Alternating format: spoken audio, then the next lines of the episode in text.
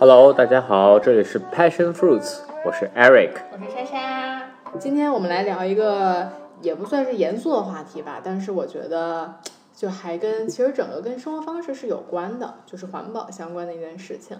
这个其实本来也是我们早就想聊的，但最近呢，正好是我看很多国外的呃美妆品牌，就包括什么 Herbie Boy 啊，包括 Milk Skin 啊这些品牌，他们在 Instagram 上都一起发起了一个 Call for Climate。因为哦，我我也没有具体去看啊，因为好像最近是世界卫生组织还是什么发起了一个，就近几年我们的呃整个气温升高的特别特别多，所以他们其实就是这一百个美妆品牌联合起来去做了一个 shout out for climate 这种环保的这么一件事情啊，所以我觉得我们今天来聊一聊这些相关的事情吧。好啊。嗯，你是怎么开始？就先大概介绍一下吧。我觉得咱俩都是算是比较关注环保的人。对，对吧？嗯，对，但是你是怎么开始关注的呢？嗯，我觉得这个东西特别受你身边人影响，因为很早的时候，我记印象最深的哈，最开始是我们去欧洲玩儿，然后那个时候在可能零四零呃零五年零六年的时候，欧洲就已经开始不，你去超市买东西，他已经不再给你塑料袋儿了。嗯，而而且另外一点，就那时候北京满天飞的都是塑料袋儿。啊，就是这个给你的冲击是很大的。你在北京看到这种环境，而那个时候我记得就是北京的这个呃环境啊，包括这个空气指数啊，在直线的下降。那几年就是呃两两千零几年的时候吧。嗯嗯。然后你去到欧洲，你发现你去超市、便利店，你买完东西，如果你想要一个购物袋，你要多花一欧元。那个时候汇率可能对啊，可能是十十一的时候。那那好贵啊，嗯，然后所以从那个时候就突然间哦，原来，呃，塑料袋其实是非常不环保。然后再另外一点也是因为，就是我爸他做的这个，他是学化学出身的嘛，他相对来说他就说过，他就说这个东西是无法降解的。但是其实我很好奇，那你你知道的这些东西，你就会选择不去用吗？呃。一方面就是说，你知道这个东西它降解不了，他会给你讲嘛。就我爸会跟我说，这东西可能埋在地底下一百年之后，它还是这样。但 still，就是它跟你有什么影响呢？是什么东西 behind this 触动了你去做一些环保的事情？呃，坦白说，我也不知道。就我觉得，哎，那这个东西既然不好，为什么还要用它呢？我就说，那既然既然这样的话，以后这些塑料袋什么，那时候还没有，就是这种布袋子哈，那就我反复使用，对吧？我可以一直用这个袋子，最起码就是说我买购购物完了这些袋子，我可以当垃圾袋，或者我可以出去带什么东西的时候再再反复使用一两次，我再扔掉。那起码这是就是给它用呃是就是生命周期用尽嘛。然后另外一点就是慢慢的就是减少使用塑料袋。就我觉得，呃，对我来说就是。我控制不了别人，但是我我觉得这事儿不对，那我就尽量把这个事情做得更好。嗯，所以你其实就是你的 driving force 是因为你觉得这件事情是不对的，对，它肯定是绝对不对的，所以你就会不做或者少做。对，啊，我其实特别不一样，就是因为我觉得这些事情完全不能成为我决定的原因，就是我我很早就知道，就是这东西不能降解，然后什么。这对坏坏处我都很清楚，但是我一直我我觉得听到的这些坏处对我并不能造成任何的影响，就是我就就因为它太远了，你懂吧？就我会觉得对，那就因为很多现在其实环保的宣传都会说什么哎为你的子孙后代什么着想，其实很多是说这些，但我觉得这些都无法影响我做决策。但我真正变得开始呃环保，其实完全只有一个原因。就是动物啊啊！就因为我之前有一期讲过，我其实特别喜欢动物，所以是看到了很多动物的灭绝，包括比如说气温升高以后，动物就比如北极熊快要没有家了啊，包括很多，因为我觉得最近其实，在讲动物灭绝这些事情很多，是人类造成的污染导致的动物灭绝这些事情很多。所以导致我知道，就是我其实决定去做一些环保的事情，完全是因为我对动物的 compassion，我对动物的这种呃动情、呃同同情心吧，啊，才导致我去做。因为我觉得所有更未来的事情，真的是我没有办法没有办法打动。我就像很多人，你知道吗？就跑偏了。嗯，很多人呃决定用，因为你知道光老化是一个在 护肤里面特别严重的一个东西，嗯啊、所以很多人呃本来大家都在被教育说一定要用防晒霜，否则你会被晒黑或者你会晒出斑，但是这些事情。都无法让所有人用防晒霜，只有一件事情，大家知道，如果我不用防晒霜，我会变老，啊、大家才会开始用防晒霜。这真的是，就是就我觉得这对于我来说，这是一个，你知道吧？这背后是一个逻辑，啊对对对，就是你其他那些事情，就 I don't care，就是我的后代怎么样，可能我无所谓。但是现在这个时候，我做出的每一个决定，可能都会影响到跟我们一起生活在这个世界上的动物。明白。哦我我我其实最大的想法就是说，如果我既然了解这个事情，我有能力去做这件事情，我再不做，那还会有多少人去做？嗯，我是从这个角度去出发去做的这些东西。嗯，但我我其实在想一件事情，就是你刚才在说的啊，就是你觉得这件事情就是不对的。嗯其实 somehow 我觉得环保这个事情是一个道德绑架，你有没有觉得？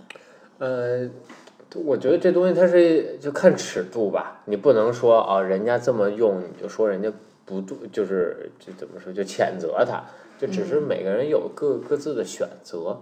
但是呢，就我觉得它不像，比如说啊，咱们举例 LGBTQ 或者女权，对吧？呃，它是有程度的，就是我我我可能就是偏男权，我可能就是偏女权，我可能是那个特别猛的那种女权，拳头的拳，对吧？你每一个 level 的人，其实他都有他的存在，但是环保这件事情，那是不是 level 越高，绝对就越好？就是它是一个 absolute 的，不，我我就对，所以我就说每个人在这个事情上的追求是不一样的。那有人你说我对吧？呃，很多环保主义的人他也是 vegan，他就是全全素食主义。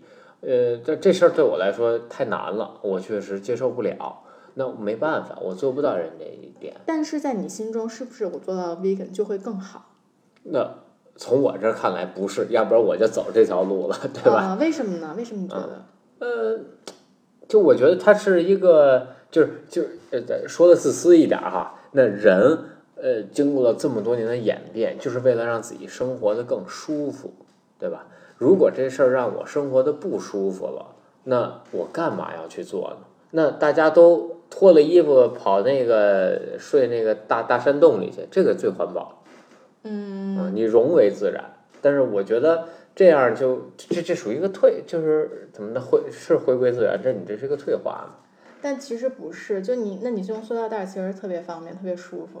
对呀、但就是这这舒服，它也它它也有好有坏嘛。就在我看，嗯，就我三炮觉得啊，其实我我也我知道，其实 vegan 他说自己环保的理论，我给大家稍微讲一下，就就是说，因为所有呃养这个养养这个牛啊、养猪的这些地方，包括你喂它，就你要养一头牛，你可能要喂它很多谷物，然后我就要用，我就去种，我要更多的地去种这个谷物，然后就反正就开辟了更多的地，没有森林，反正就是大概一个这么样一个理论，所以它更不环保。嗯嗯，但我我为什么说我 somehow 觉得它是一个道德绑架，就是因为我觉得 vegan 会拿出环保这个点来 sell 他们自己，你懂吗？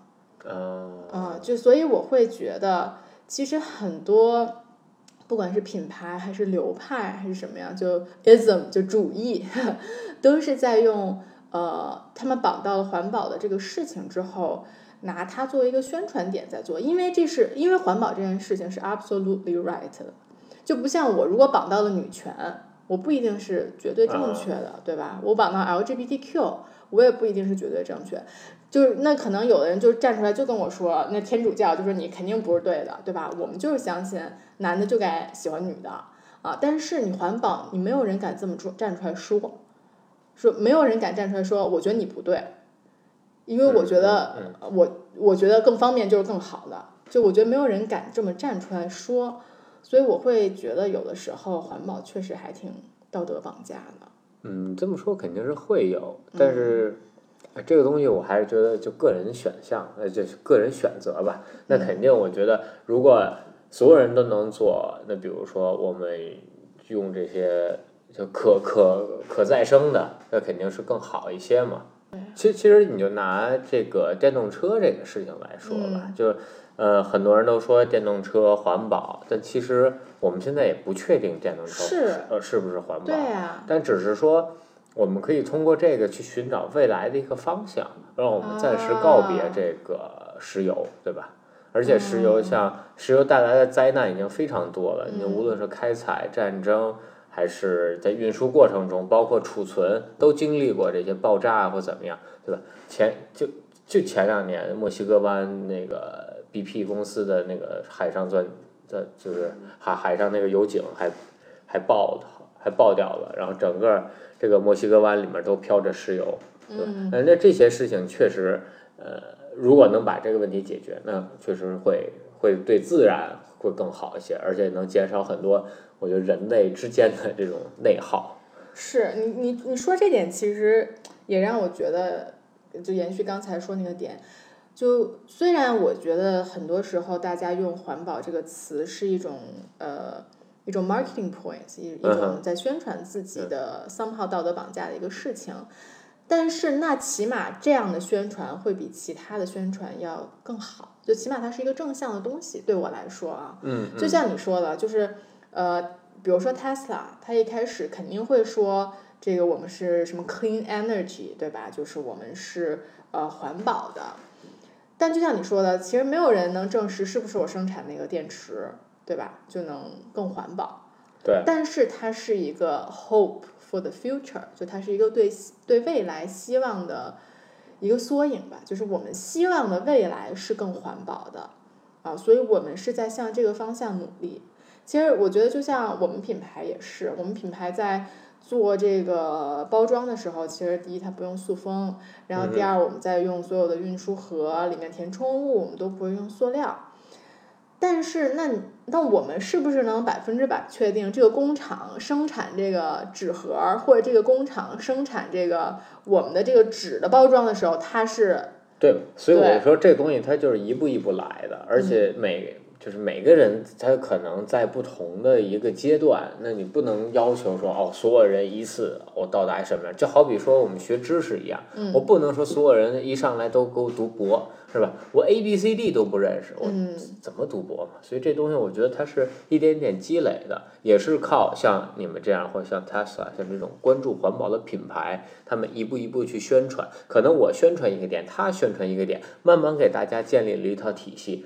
也许在两代、三代人之后，那真正的环保才能被推出来。嗯是这个我其实因为我们我们我们品牌之前做过一个环保 campaign 嘛，我就感觉特别的深，因为我们当时其实是跟呃有跟几个比较垂类的环保类的 KOL 合作，那当然也跟北京那家很有名的那个 Zero Waste 就是零浪费的这么一个线下组织做了一个联名嘛，然后我就会发现，呃，真正懂环保的人，他其实特别多 question，就是他的要求其实是极其极其严格的。是的，啊、就他会 question 你很多，就就比如说我刚刚弄问的这些问题，就我说我们的原料都是，就你一般人可能就问问你，哎，你包装是不是可降解呀？你有没有塑封，有没有塑料？但是这些更专业的博主他们会问你的原料是不是可降解的，啊就是你产品里面的原料，它水随着水流下去了之后，它是不是可以溶在海洋里？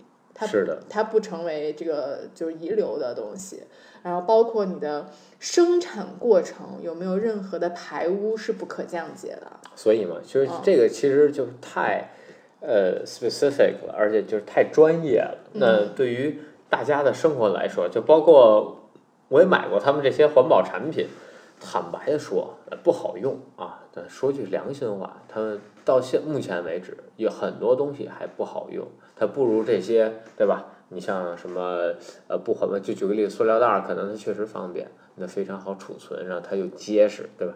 但它有它的优点，但它缺点就是不环保，泡沫。塑料泡沫这东西做大家做填充物又便宜又好用，但这这确实很恶心。对，这其实是我想问的另外一个点，就是你有没有觉得所有环保的事情其实都是 sacrifice 了你的 convenience，就是牺牲了你的方便？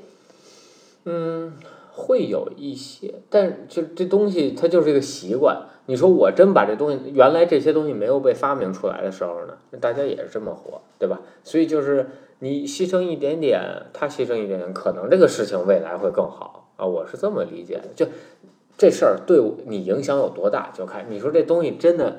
就像你牺牲多少，你都不能 vegan。这是一方面，那另外一方面，比如你发电，现在必须还得靠石油或者煤来发电，那火力发电嘛，这还是主流。那你说我能是让所有人不供电，然后我来环保吗？这个却关系到的东西太多了，确实没有办法割舍。你说小东西，我买一东西，你让我用塑料袋，用不用塑料袋我抱着不就完了吗？所以这个就无所谓。那这是你个人的选择嘛？但是我这是一个 bigger question，我觉得，因为 somehow 我们最近，呃，就也不是最近吧，就之前有一段时间创业之前，我们在研究各种各样的，就有没有贷贷款方案，你知道吧？啊啊！然后当时就会发现一个很有趣的 trend，就是你所有特别能 easy 拿到、特别能方便拿到钱的这种贷款，它的利率都非常的高。啊！但你所有要审核你这那叭叭叭一堆东西，然后利率非常非常低的贷款，它都特别，就它它对它不难，就是它不是说它的要求很高，而是说它特别的繁杂，对，就特别的复杂。所以其实我就是，就我把这两个事情连在一起想的时候，我就在想，是不是所有呃表面上让你简单的东西，其实它都是一个，就是一个引诱。它其实都是，就你知道这个，我觉得又要说深了啊。就是你知道七宗罪里，它其实有一项是贪婪，嗯，有一项是懒惰，嗯。其实我觉得三炮这两个东西是一样的，就是我的懒惰，我懒就是对这些方便的贪婪嘛，对吧？嗯。就我的这个贪婪和懒惰，是不是就是会让我坠入深渊？你懂吗？就是这些表面上很很方便的东西，它是不是真的是好的？其实大家都是没有去想过的。啊，我我现在慢慢 get 到你说的这个意思了。嗯嗯，呃，确实，就反正我觉得很多事情吧，呃，其实举个特简单的例子啊，就是比如订外卖这事儿，嗯，就是好多人会用一次性餐具，就这事儿，你说对大家有多复杂吗？我准备一，就假设啊，大家都是在办公室订。我准备一套餐具，一个筷子，对吧？中国用筷子，或者你准备一个叉子，你每天洗它，可能这个时间花你一分钟，你我只洗一叉子，剩下我还是订外卖嘛？我不让他给我送餐具，这个事情你说有很难，或者对你的影响有很大吗？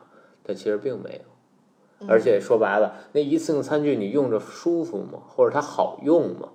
现在都讲这个环保嘛，所以他给你那个。很呃小木叉子，对吧？它它你你要真是吃块肉的话，或者吃什么，你这个叉子并不好用，所以它不如金属的东西好用嘛。那很多人他不愿意，就觉得这方便，对吧？嗯，它就是。但其实这个东西是在我看来，这个东西是可以割舍掉。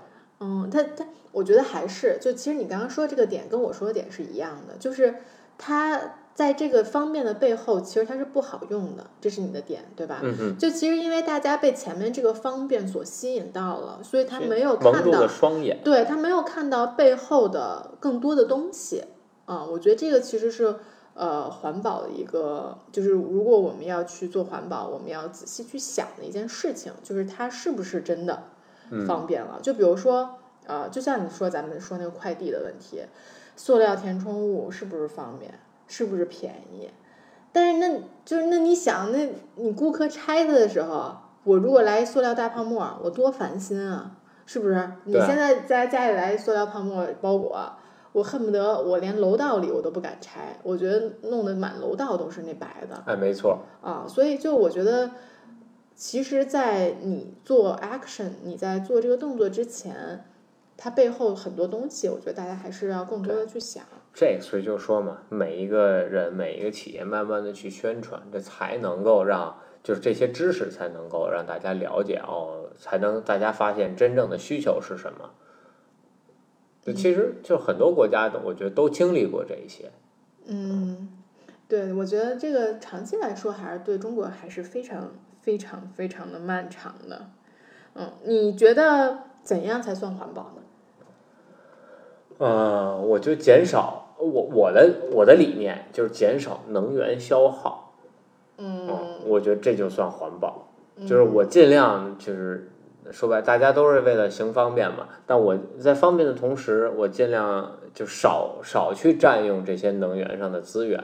那比如说像一次性餐具，你生产它，它也需要一些能耗，对吧？然后呃，其实呃，坦白的讲哈，要要说高尚一点儿，要少少订外卖，这外卖这个能源的消耗太高了。你说就在你家楼下，你为什么要订？你直接去那儿买不就完了吗？当然我知道现在人忙，然后包括呃这个时间紧迫，哎，可以理解啊。我觉得根本不是，就是忙你能忙到没空吃饭吗？其实我一直都觉得，所有人跟我说什么他忙，他没空健身，没空干这，我觉得都是借口。呃，对，是这么说。嗨，主要就是你有了这个，你有方便的途径了，对那就没人再会去，对吧？对，这就是那个贪，就我说的那个贪婪和懒惰的点。就好比你现在出门儿，对吧？是这个，你肯定不愿意上哪儿都蹬自行车，你嗯肯定还是愿意打车呀，或者对对吧？或者坐个地铁，起码嗯、啊，是对，所以就其实还是在个人，在自身，而不是在我没有时间这个点。对对对对，啊、然后我我是觉得怎样算环保这个问题，其实流派特别的多。嗯，那我见过最最极端的，其实就是那个 Zero Waste 零浪费的组织。啊，那个那个组织的创始人还挺有名的，就上过什么一条这些好多节目啊。然后他其实是非常非常严格的零浪费主义，他们可能就属于，如果大家看过 YouTube 呀、或者看过那些视频，就可能一一年生产一罐儿垃圾的那种人。啊，嗯，然后因为我也我跟他就是合作，然后包括呃跟他一起摆摊儿，就聊天聊了很久，然后就会发现，就比如说我们当时是在官舍摆摊儿，嗯，然后他中午呢我们就会去吃饭，然后他就会去点麦当劳，然后他就会跟那个人说，我不要就是你现烤出来给我放在盘子上就 OK 了，我不要你的任何包装。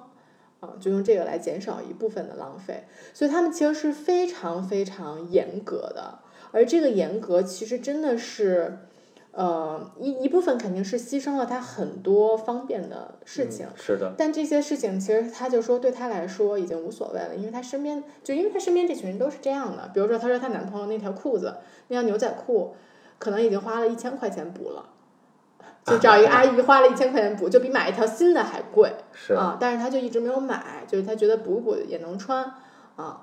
对，然后呢，这个就是这个零浪费的这个这个流派嘛，对吧？然后，然后呢，其实更多人会不一样，就比如说你是觉得是从能源去走，但其实你也知道，我是一个对能源我觉得还挺浪费的人，嗯，就我是一个不愿意关灯、不愿意节约用水的这么一个人吧。是的，啊，嗯，我不知道为什么，可能这也跟我去美国比较早，美国人都这样有关系啊。就美国人也可能是因为我们家做能源的，所以对能源的紧迫感比较强。啊，对，也有可能。对，其实其实整个中国和欧洲对能源紧迫感都强，美国人对能源紧迫感是一点儿都没有的。呃，对，因为嗯它比较阔嘛，它能源比较充裕。对，是，呃，对，所以其实对我来说，就是这个可能能源这方面的消耗对我来说的刺激就不够直观。就像我说的，就是，就我不用塑料袋儿，我知道我可以直接帮助到海洋生物。嗯，但是那我问你一个点哈，嗯那举个例子，你比如说这这回去雨崩村，雨崩村停水停电，你会不会感觉到有压力？没有，呃，你没有，完全没有。没有，你会觉得很有压力。对啊，我会想说，也许就呃当然了，一方面是它的基础建设问题，那其实我觉得更主要就是说，如果我们能够节约用水用电，是不是他们可以用的会更更更顺畅一些？哦，我没有想过这些。就能源在我的心中跟环保的关系其实特别的弱，我不知道哦为什么。就我想的还是生产出来的东西会更强一些。我明白。哦，嗯，怎么说呢？因为我觉得，呃，我我觉得我不是对能源有强需求的人。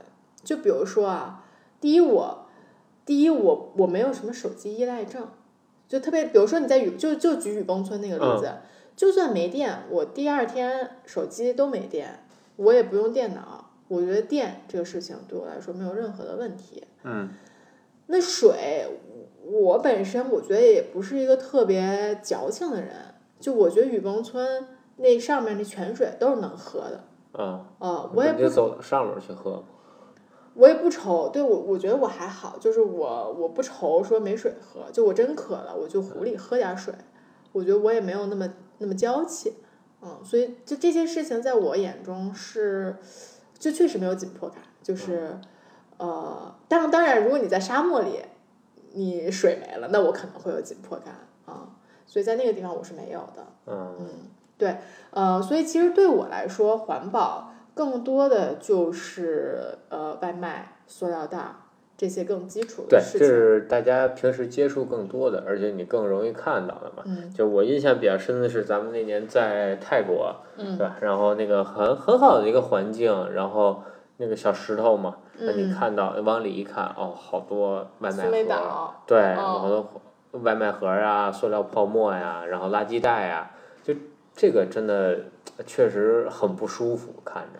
对，确实那个是非常非常触动的，我觉得，嗯，然后呃，我觉得我接着说少外少点外卖这个点啊，就啊，呃，我其实有一段时间还比较坚持，就是每天只点一顿外卖。嗯，就现在其实基本上咱们俩也基本上是这样，就最多每天点一顿外卖嘛。嗯嗯，因为我其实咱们身边都有这样的人，就是一日三餐都点外卖。啊，那这是很正常。我嗯我真的很惊讶啊，就是因为咱们俩都是属于点外卖不多，并且喜欢自己做饭的人，嗯然后包括我们身边可能比较 close 的朋友也是这样的。嗯然后因为最近咱们跟一些新朋友，包括有在别人家住，对吧？然后我就发现哇，原来有人早餐都点外卖，就点一个咖啡和一个牛角包，你都要点外卖。就我觉得这件事情还挺夸张的，其实。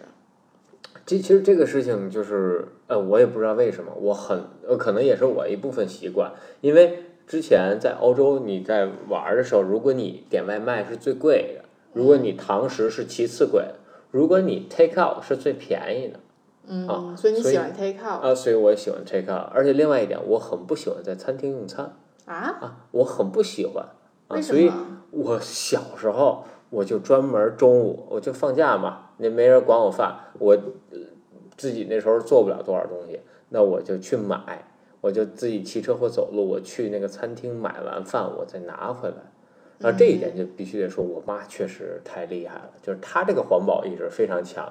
她去，她小时候带我去买外卖的时候，她拿着锅去，就是你你也不用给我盒，你直接把菜给我搁锅里，我端着锅回家吃。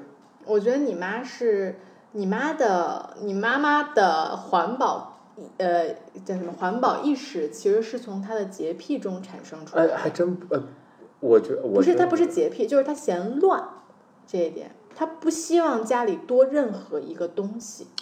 这是一方面，但嗯是就是他的环保意识真的是很早很早就有，嗯，就因为我们去欧洲之前，他就开始不怎么用塑料袋儿了，他就嗯开始有这个布兜子，那时候兜子很小，呃，我记得原来有一个叫呃，就跟一加似的这种大袋子，就另一个嗯超市给的，然后他就一直用，用了好多好多年，后来那个袋子坏了，那个超市倒闭了，嗯，所以还没地儿买这袋子，好多年都没地儿买这种袋子。啊，就是后来买拿编织袋儿那种去去买菜，就我觉得他这一点上确实很超前，所以也是从那个时候开始，我就养成了去买饭，就包括有时候我自己中午，我可能比如我想吃麦当劳，对吧？你你麦当劳送很方便，但我还会自己去，嗯就包括有时候你现在点很多餐，我其实都是点好了我去餐厅取，就全餐厅只有我一个人去取餐，跟外卖小哥似的啊，少对，很少，嗯对。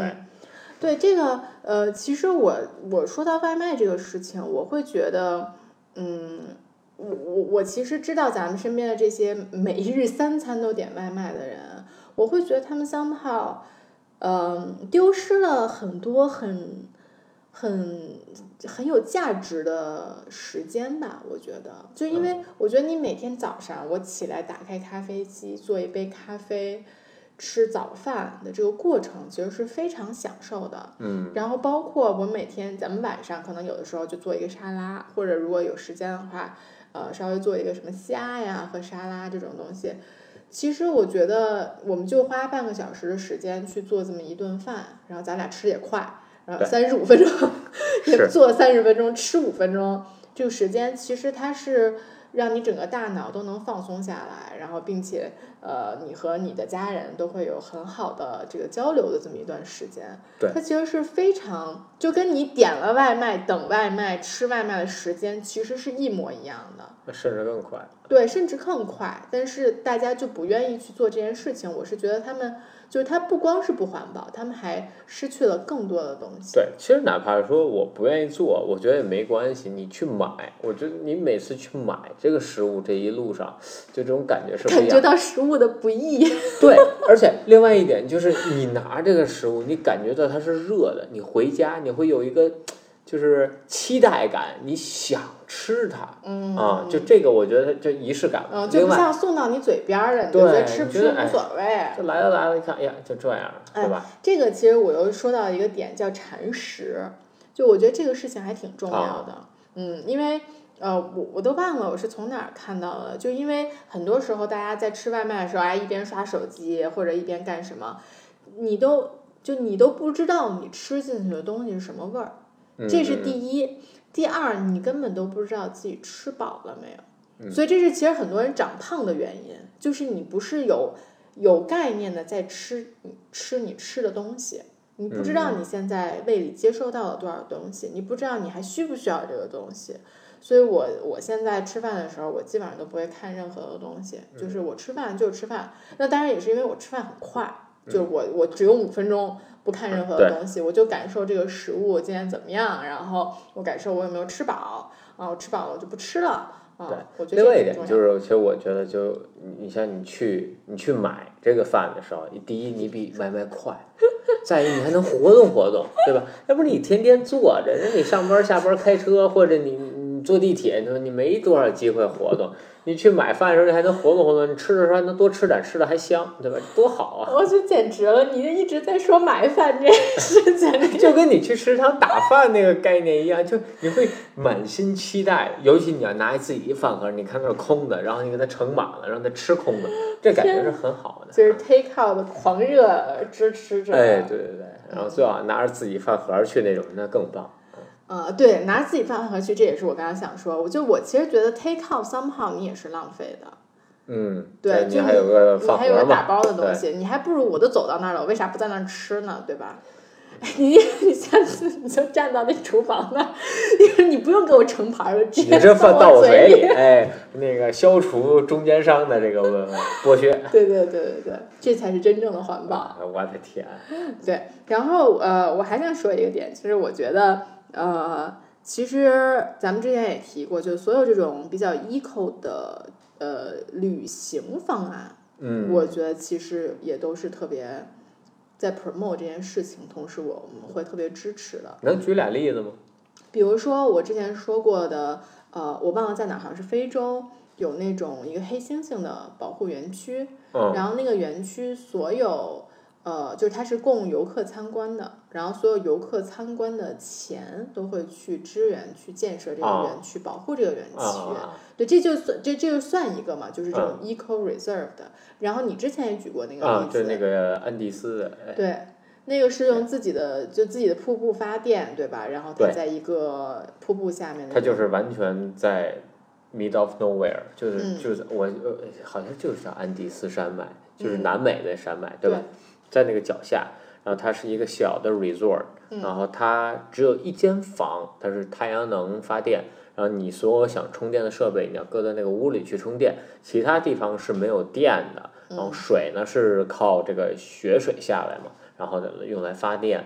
包括这个如厕什么的，它都是单独的一块地方，嗯。然后你房间就是房间啊，这剩下它都是分开的，我觉得还挺挺酷的。虽然我还没去过，但我还是挺喜欢。对对对，你这个其实就是一个很很纯粹的这个环境保护的这么一个地方。是的，就我说那个更多是它其实是它的呃终极目的肯定是保护这个动物，嗯但是它所有的这个 action 它其实是在保护那片雨林。对，嗯，不让它就是因为很多人会开就是开垦更多的地去种地嘛，你这样就能赚更多的钱，这是很多动物消失的原因，也是因为整个这个什么氧气不够啊，因为就树不够呗，反正就大概就这么个意思啊。然后呃，但如果你去支持他们的话，他们就是有更多的经费可以来维护。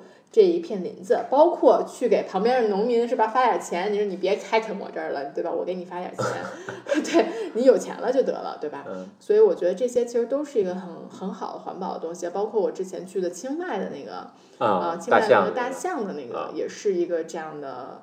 这样的一个组织，我觉得这些其实都是非常非常好的环保相关的事情。对，其实还是鼓励大家，就是从生活当中吧，如果有些地方你可以去环，你可以做到的，那你就你就去做。比如说你去星巴克买咖啡，对吧？它本身也提倡拿你自己的杯子减五块啊，是，对吧？减五块，我记得减三块，反正减不少呢啊，挺挺便，反正减不少钱。嗯，然后再有，比如你自己在家不用的这个屋子，你可以不开灯啊，或者不开空调啊，就就在这些方面，包括你开空调的时候，你用不用打到十六度、十七度，还是我打到二十三四度就可以？因为佛凉其实是非常破坏环境的。嗯，对，这个就是我和我合伙人，我们经常，我们楼下不是有那 barista 咖啡嘛，然后我们俩经常就拿一个，我拿的还是那个为人民服务的缸子，下去打咖啡，就能减五块钱。对，其实我觉得这些东西都是挺好的，就你力所能及，在身边就可以做到的，并且应该应该对自己也没有什么伤害。像现在就原来可能我。还喜欢买一些矿泉水喝什么的。现在我基本就带着我自己的杯子，我去，哎，到哪儿去蹭点水，对吧？嗯。一个就是说，你可能健身的时候，健身房蹭，然后公司也有饮水饮水机这些。对，这这个你说到这个，我突然想到一点，就咱们当时去 Universal Studio 的时候，嗯，因为呃环球影城其实美国人建的嘛，所以它有很多直饮水，就是那种美国那种直饮水的台子。然后，所以咱们其实我我当时看攻略看到这个，所以咱们就自己带了一个杯子去喝的水。但我记得特别清楚，当时咱们是从霸天虎还是从哪儿下来了之后，咱们走过了一个台子，咱们在接水，然后一个男的和一个女的在旁边，那个女生说我们去买一个水喝，那个男生说这有直饮水，你喝这个呗，他说我才不喝呢。啊。哦，对，就其实我觉得这个事情在中国推真的挺难的。嗯。所以慢慢来。对，所以我就是你刚才说那些点，其实都很好。但是我觉得，呃，第一，每个人有不同的选择。虽然我们这期节目真的就是非常在大力宣传这件事情，但我觉得肯定是每个人有不同的选择。但我觉得最重要的还是找到那个背后的 driving force，就你背后你到底想要为了什么？对，就比如说，我觉得对于你来说，它就是一个道德的事情，它就是错的。那对于我来说，我并不觉得这件事情是错的，我只是觉得他对。我也没觉得这是道德上的，Well anyway。对，我刚刚在问你们，我刚刚在反复的逼问你，我说在你这些事情在在背后到底是什么，让你觉得你必须这么做？你说我不知道。你刚才反正说是因为你觉得是错的。对，我觉得这就是这事儿确实不好嘛，因为你满天都是塑料袋儿或者怎么样，就你就确实没必要。嗯。对，但其实就我觉得这件事儿对我来说就是动物，就很简单。是，所以我有了这个 driving force 之后，其实我做任何的事情都会更容易。对，嗯，就我觉得，所以我觉得不是说就很盲目的，就是我们给大家的一些建议，只是我们在做的一些事情。嗯，不是说我们让大家分享吧？对，分享。嗯，对，嗯，所以还是挑自己能干的干，对吧？这不是就是这样吗？你说我我体力无限，我还想减肥，每天蹬自行车上下班多棒！嗯，是，还便宜。我觉得蹬自行车上班吧，这件事儿确实很好，但是呢，一定得看你在什么城市。比如说你在北京这种城市，我觉得你能蹬自行车的时间真的挺短的。你说那零下二三十度的时候，你怎么？你蹬着蹬着就热了，真的。我原来骑车都没出门，你觉得冷，到就你到地儿一身汗，恨不得。是啊，但难受啊！你脸上吹那风难不难受？不冷，你最后就是浑身发热，你那浑身冒热气。那你冬天就这么蹬车啊？我跟你说，我前都蹬啊！我到现在我出去很多时候我还是蹬车去。啊聊不下去了，我已经。啊，聊不下行，那今天咱们就到这儿，聊的也比较沉重，我觉得我们确实。环保，我觉得一直也都是一个为也都是热点，也都是大家关注的方向。呃，相对来说会沉重一些，我们也暖一点。好的，我们下次聊一个比较开心的话题。好的，那 OK 那就这样，OK，拜拜拜拜。